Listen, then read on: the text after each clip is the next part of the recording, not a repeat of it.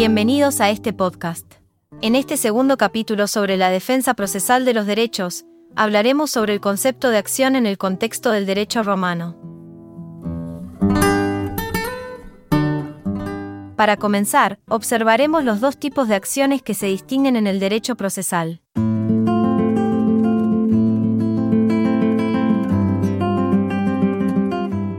En primer lugar, encontramos a la acción en sentido material. Esto se refiere a las demandas concretas que un individuo tiene contra otro. Por ejemplo, si un arrendador desea que su inquilino le pague el alquiler, esta es una acción en sentido material. En resumen, es el derecho de una persona a reclamar algo específico de otra persona. En segundo lugar, tenemos a la acción en sentido formal.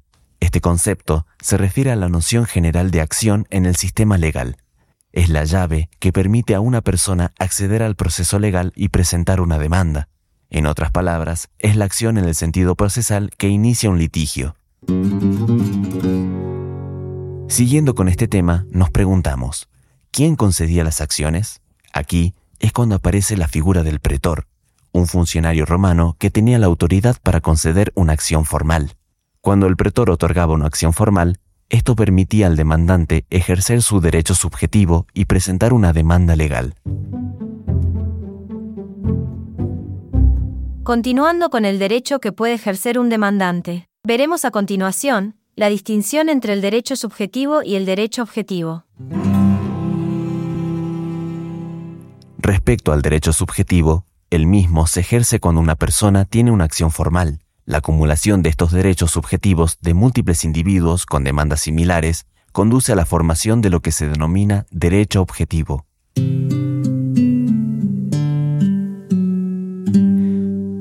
Por su parte, el término derecho objetivo se refiere entonces al conjunto de normas legales que rigen una sociedad en un momento dado. En el contexto del derecho romano, el derecho objetivo incluía las leyes y regulaciones que se aplicaban a la sociedad en su conjunto. Cabe destacar que el derecho romano se desarrolló durante 14 siglos, desde el siglo 8 a.C. hasta el siglo 6 después de Cristo.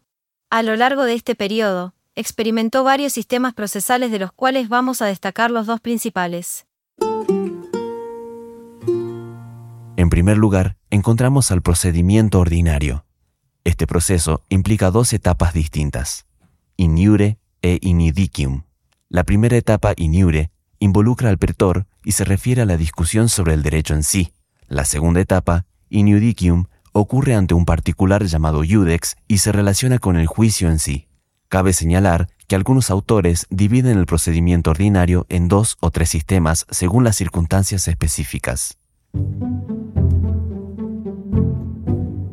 En segundo lugar, tenemos al procedimiento extraordinario. A diferencia del procedimiento ordinario, este procedimiento no se divide en dos etapas distintas como iniure e inidicium. Esto significa que no seguía el mismo formato, ya que era más flexible y permitía un enfoque menos formalista. Este procedimiento estaba diseñado para lidiar con casos que no requerían la misma solemnidad y formalidad que el ordinario. Como resumen general de este episodio, vamos a entender que la noción de acción en el contexto del derecho romano se diferencia entre lo formal y material. Así también, observamos que la acumulación de derechos subjetivos da lugar al derecho objetivo.